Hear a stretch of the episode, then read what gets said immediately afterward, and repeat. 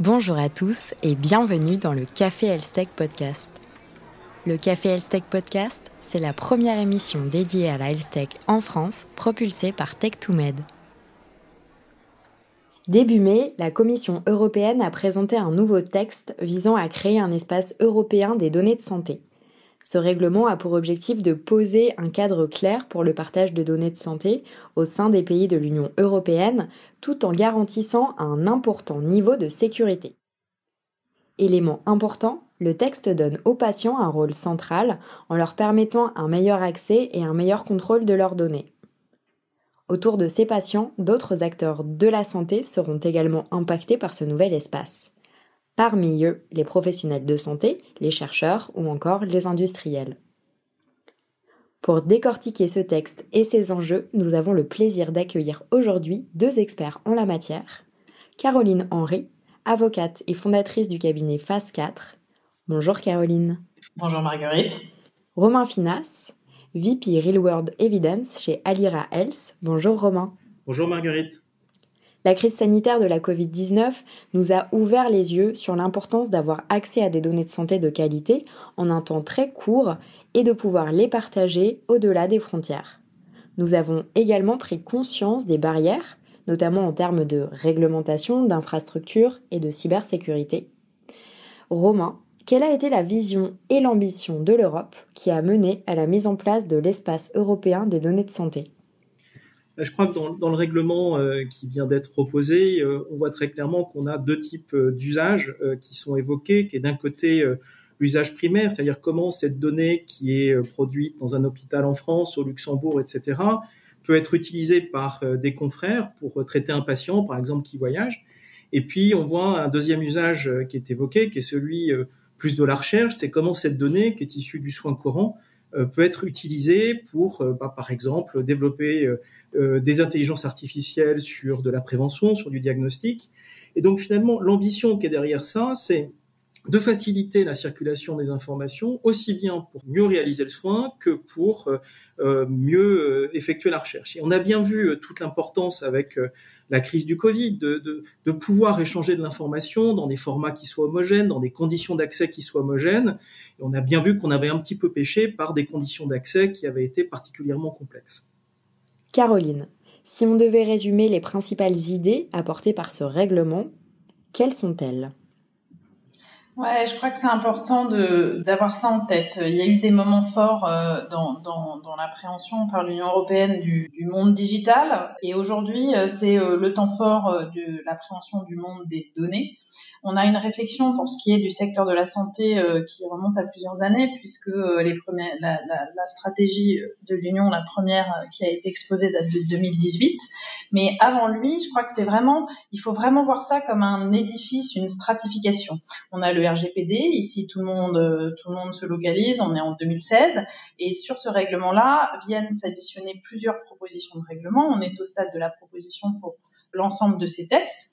On a un règlement très important sur l'IA. Donc, d'abord un socle généraliste, c'est-à-dire que la logique de la donnée, que ce soit sur le plan de la construction européenne ou sur le plan du droit des individus au sein de l'Union européenne et de la manière dont l'Union veut véhiculer les valeurs, c'est déjà une approche globale. Une approche globale avec donc le texte sur l'intelligence artificielle, le texte sur la gouvernance des données, un texte sur les services numériques, un texte sur les marchés numériques, et tout ça avec une logique que Romain, euh, que exposait bien, qui est une logique d'ouverture, de libre prestation de services et de continuation de l'entreprise de construction du marché intérieur. Mais pas que. En santé, on a vraiment le point Covid qui a complètement, je dirais, ouvert les chakras avec l'idée que vraiment il était nécessaire euh, pour la sécurité, la santé publique et la recherche d'ouvrir les données.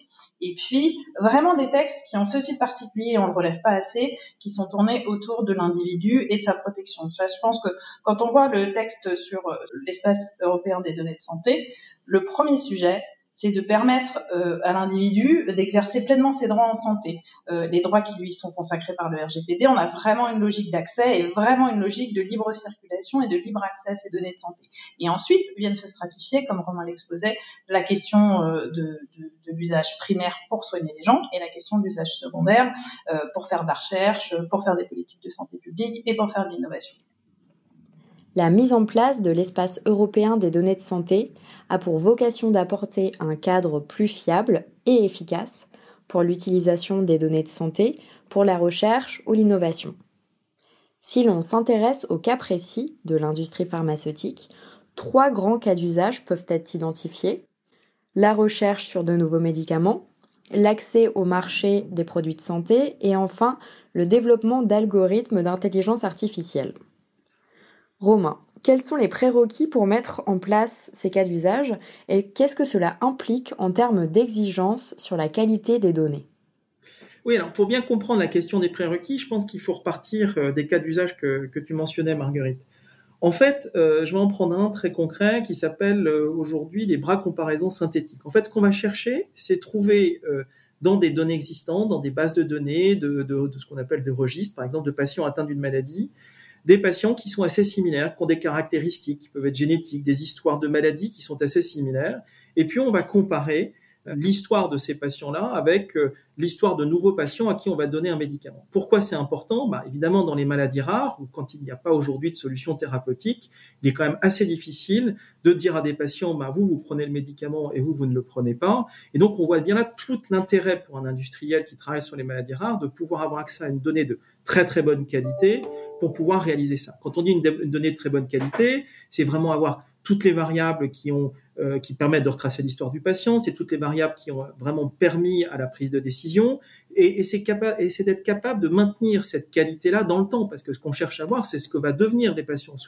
Euh, donc, euh, en fait, euh, tout l'enjeu est de trouver des bases de données qui ont euh, vraiment une rétrospective et une qualité dans la rétrospective qui est très importante. Un autre exemple qu'on peut citer, si finalement on prend euh, l'exemple de l'IA, bah, l'IA c'est quoi? Si on va chercher à, euh, au travers d'informations, être euh, de plus en plus préventif, donc éviter de l'entrée dans la maladie, ou prédictif, par exemple, d'une évolution d'une tumeur. Donc pour ça, bah, qu'est-ce qu'on fait? On a besoin d'entraîner des algorithmes à regarder des caractéristiques de patients, l'histoire de ces patients, et se dire, bah, tiens, c'est intéressant, des patients qui ont eu telle ou telle caractéristique dans une image, dans un profil génétique, ils ont développé telle ou telle maladie avec telle ou telle agressivité. Donc là aussi, on se rend bien compte de tout l'enjeu d'avoir le bon volume de variables, le type de variables, euh, avec un bon niveau de qualité et de complétude dans le temps. Donc la question aujourd'hui pour un industriel, elle est essentielle parce que bah, ça fait partie de complètement de son plan de recherche. Ça fait également partie de son plan de ce qu'on appelle mise sur le marché, c'est-à-dire qu'à ces données cliniques, on va associer des données plus économiques, c'est tout le volet médico-économique. J'ai besoin de simuler quelles vont être euh, l'apport euh, pour le système de santé de l'arrivée de mon médicament et donc d'être capable de dire quel va être le, coût efficacité de, de, de, de, mon médicament. Et puis j'ai souvent besoin d'avoir accès à ces données médico-économiques également dans le temps parce que les autorités vont me redemander dans, euh, toujours dans le temps de redémontrer l'efficacité de mes médicaments. Et face à ça, finalement, euh, la question, c'est qu'est-ce qu'on trouve aujourd'hui? Qu'est-ce qu'on trouve sur le marché, euh, entre guillemets, si on peut parler d'un marché, mais à quoi, et quelles sont les difficultés qu'on a pour avoir accès à cette donnée? Et ça, aujourd'hui, en fait, on s'aperçoit qu'on a euh, à peu près quatre grandes difficultés principales. La première, elle est essentiellement que d'un pays à l'autre, l'interprétation du RGPD est différente. Et donc, il va falloir s'adapter à des modalités de déclaration, d'information de patients différentes. L'enjeu, il est certes réglementaire, mais aujourd'hui, c'est évidemment un enjeu de temps, parce qu'avoir accès à la donnée quand il faut euh, réinformer tout le monde, etc., c'est l'enjeu de temps. Et ça, c'est vraiment important pour un industriel, parce qu'on voit bien que c'est aussi une course, évidemment, dans le temps pour. Le deuxième élément, c'est la question du modèle de données. Alors, c'est à la fois une question de trouver les bonnes variables qu'il va falloir collecter dans le temps, ça c'est ce qu'on évoquait tout à l'heure, mais c'est aussi euh, tout l'enjeu de, de, trouver euh, des éléments d'interopérabilité, c'est-à-dire que la façon dont on va coder l'information en Allemagne, en France, en Italie, etc., va être exactement la même. Parce qu'évidemment, rien de pire que de reprendre un jeu de données pour essayer de redresser une information. Et ça, c'est un vrai problème. Donc, un enjeu sur RGPD, un enjeu sur le modèle de données et un très gros enjeu sur les modalités d'accès qui sont liés souvent à la façon dont la, la, la, donnée est monétisée. Alors que ce que je veux dire par là, c'est que bah, dans certains cas, on vous demande de faire partie d'un consortium. Dans, dans, certains cas, on vend la donnée, euh, des jeux de données pour pouvoir faire les études aux patients. Mais en fait, la question qui est derrière cette monétisation, elle est aussi la question de l'acceptabilité euh, pour, pour les patients, pour les citoyens, de, euh, de cette monétisation de la, de, de la donnée. Et c'est toute la question d'une communication pour bien comprendre les usages et toute la question derrière, au-delà de la communication, de la compréhension de toute la transformation de, et tout l'effort qu'il faut faire pour avoir une donnée de qualité. Donc voilà ce qu'on trouve aujourd'hui. Est-ce que le règlement va lever tous ces freins RGPD, euh, modèle de données, euh, on va dire compréhension des utilisations et communication bah, C'est un petit peu tous les chantiers qui semblent s'ouvrir après cette communication de l'Union européenne. Oui, euh, moi j'entends dans ce que dit Romain plusieurs obstacles que les acteurs connaissent bien. Déjà le facteur temps et le facteur réglementaire de l'accès aux données. Sur ces deux points-là, il y a vraiment un travail qui est fait dans la proposition de règlement, alors qui, pareil, est soutenu par la proposition de règlement sur la gouvernance des données et qui nous est pas complètement étranger euh, pour nous les Français, puisqu'il y a quand même beaucoup d'inspiration euh, sur ce qu'on essaie de construire en France depuis 2016, avec cette idée qu'il y aura euh, un organisme chargé de l'accès aux données au sein de chaque État membre et que cet organisme-là va euh, favoriser, faciliter euh, l'accès aux données, que c'est par lui qu'on passera pour demander à l'accès à un certain nombre de bases, et ces bases devront ouvrir l'accès. Il y a aussi ici un, un, un vrai sujet qu'on a en France et une vraie perspective de progrès, c'est qu'on a ici l'idée qu'il faut ouvrir les données, que le règlement va aller vers cette logique d'ouverture des données. Il y a des barrières temporelles aussi qui sont notées dans le règlement, puisqu'on a des temps de réponse pour une demande de permis d'accès qui sont qui sont calibrés à deux mois. C'est un délai qu'on connaît aussi ici. Est-ce qu'on sera en capacité de le tenir? En tous les cas, c'est euh, un enjeu qui est pris en compte par la réglementation euh, en préparation. Et puis, euh, sur l'aspect que Romain évoquait, qui est un vrai sujet sur le plan réglementaire, de si j'ai besoin de données dans différents États membres, comment je fais et est-ce que je vais siloter mon accès aux données? On a deux sujets qui sont abordés dans le règlement. Euh, le premier, euh, celui des bases qui vont être euh, des bases de données ou des registres, des cohortes qui seront dans plusieurs États membres. Donc ici avec une architecture pour organiser et l'accès et la manière dont ces bases vont fonctionner. Et puis de l'autre côté, le principe important et bien connu en droit européen qui est celui de la reconnaissance mutuelle. Si j'ai l'accès dans un pays, de fait, les autres pays devront considérer que cet accès m'a été donné avec le soin et la rigueur nécessaires. Et ça, c'est vraiment quelque, un trou dans la raquette réglementaire aujourd'hui aujourd'hui et euh, c'est un champ de progrès important. Sur le modèle de données, il y a quelque chose de peut-être euh, assez inédit dans cette réglementation, c'est qu'il y a un vrai travail et un renvoi à la compétence de la Commission sur euh, les modèles de données. Alors, il y a un vrai travail sur l'usage primaire, puisque dans l'usage primaire, on va avoir vraiment des contraintes de structuration de la donnée, quelles données, comment sera organisé le dossier électronique patient, ce qui va forcément de fait favoriser la structuration et la complétude des données pour l'usage secondaire. Et puis en général, quand on voit des normes techniques, on a vraiment une approche par le risque. Dans la réglementation européenne, on a souvent des normes techniques qui permettent de juguler un risque. Ici, on a vraiment des normes techniques pour permettre la circulation, l'utilisation primaire et l'utilisation secondaire des données. Ensuite, Romain a levé un sujet qui est important en France aussi et qui est bien connu, euh, qui est celui de la transparence et euh, des fees, de ce qui peut être demandé pour l'accès aux données en termes financiers. Sur la transparence, on a vraiment euh, un travail réglementaire avec euh, par petites touches vraiment une, une, une volonté d'informer les personnes concernées des usages qui sont faits des données, des bases existantes. Et ça, c'est important. Et encore une fois, de mettre tout de suite au début de la réglementation et au cœur du système, le but du jeu, c'est de favoriser les droits des Européens et non pas euh, de favoriser des usages. Donc ça, c'est vraiment un parti pris important. Et puis ensuite, euh, la logique du, du, du FIS d'accès, elle est dans le règlement. L'accès aux données va donner lieu à des redevances et ça, c'est prévu par la réglementation. Et ici, probablement, ça permettra de lever un obstacle à l'échelle européenne, mais aussi à l'échelle française, puisqu'on sait que sur ce sujet-là, on a eu euh, des points de blocage assez importants. L'espace européen des données de santé a aussi pour objectif de permettre à l'Union européenne de rester compétitive et attractive à l'échelle internationale, notamment sur les sujets de recherche, d'accès au marché et d'innovation. Caroline et Romain, est-ce que cet espace, tel que décrit pour le moment, peut répondre à cette ambition? Et euh, moi, Marguerite, j'ai envie de, de, positionner les choses un peu différemment. Bien sûr que tout ce socle et cet arsenal extrêmement important qui est déployé par l'Union européenne a vocation euh, à permettre une, une, très forte attractivité, une compétitivité de l'Union européenne euh, sur euh, l'exploitation des données, aussi bien la recherche que l'innovation, le développement des services et des produits. Ça, c'est absolument certain. Et par ailleurs, il y a des vrais engagements de financement et de structuration euh, technique aussi.